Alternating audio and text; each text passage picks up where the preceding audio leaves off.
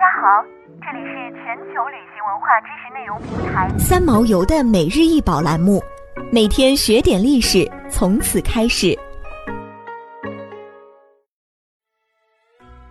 每天学点历史，从每日一宝开始。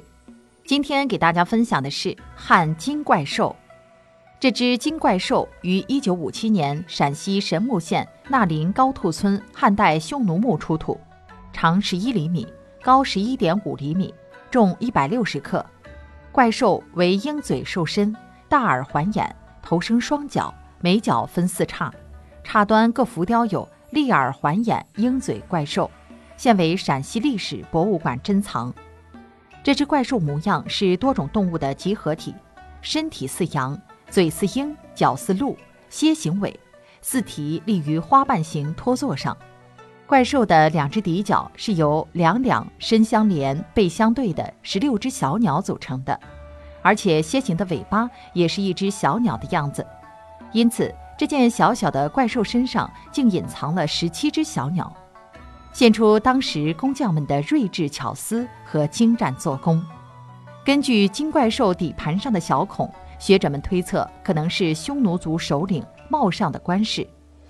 这汉金怪兽由纯金打造，垂叠成型，立体圆雕，腹下开口，体内中空，表壳较薄。匈奴的金饰品素来以独特的动物纹饰著称于世。汉金怪兽造型独特，显示了创造者丰富的想象力。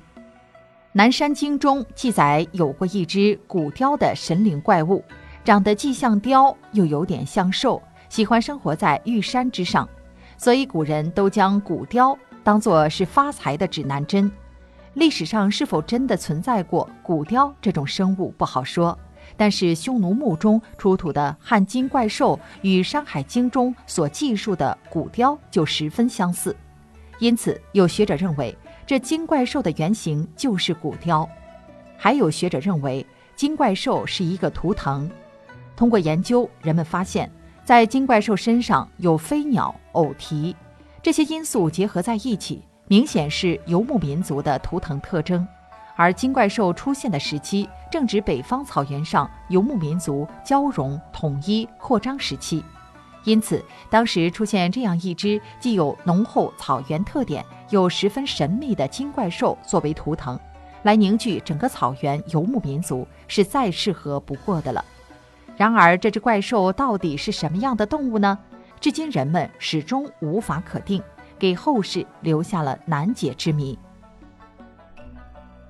想要鉴赏国宝高清大图，欢迎下载三毛游 App，更多宝贝等着您。